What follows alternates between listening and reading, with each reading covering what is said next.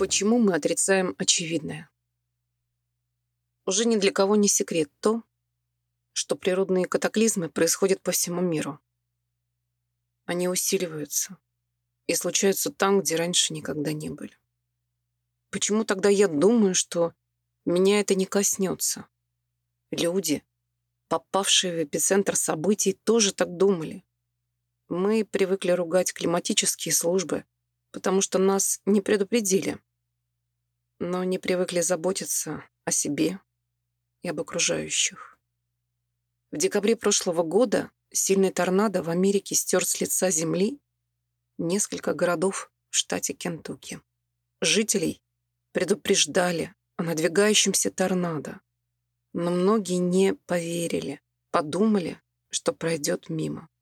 Беспечность людей привела к человеческим жертвам. Те, кто выжил, понимают, что нужно было бросать все и убегать.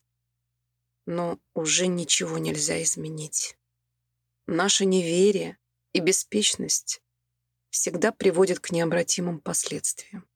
Понятно, что торнадо движется хаотично, и трудно рассчитать его траекторию. Но при малейшей угрозе нужно быть готовым к худшему развитию событий. Почему же мы не делаем выводы из трагических событий наших соседей, потому что думаем, что нас это не коснется. На втором месте по силе разрушения стоят землетрясения.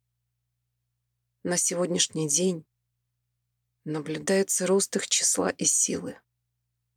Существуют различные системы предупреждения землетрясений, но наши аналитические подходы позволяют рассчитать прогноз с вероятностью иногда до 70%, а чаще и того меньше. Когда вероятность составляет 50%. Это значит 50-50. Может, будет, а может, нет. И я опять надеюсь, что меня пронесет.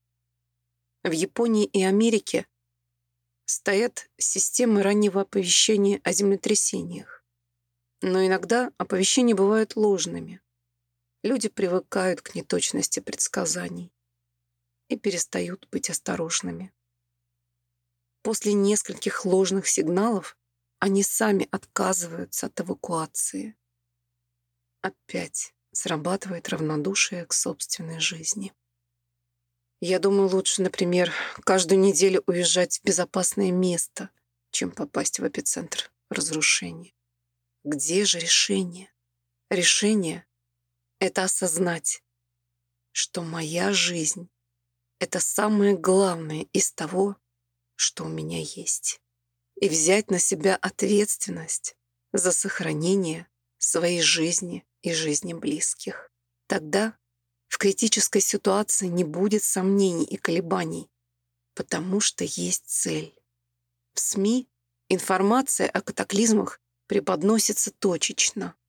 Поэтому у меня в голове, пока не складывается целостная картинка о том, что это происходит повсеместно. И беда уже пришла к моим соседям. Снаряды рвутся все ближе. Но исправить этот пробел можно.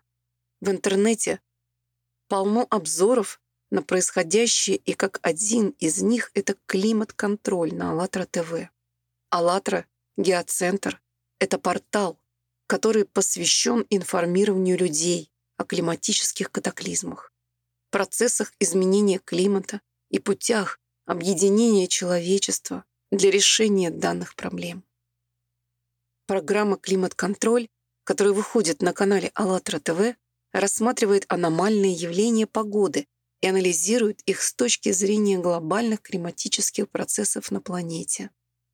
У нас также нет понимания, что мы на одном корабле. И события, происходящие на нашей планете, неизбежно касаются всех. Поэтому нам необходимо объединяться и помогать друг другу. По-другому никак. Ведь не исключено, что завтра мне придется убегать из дома, спасая свою жизнь.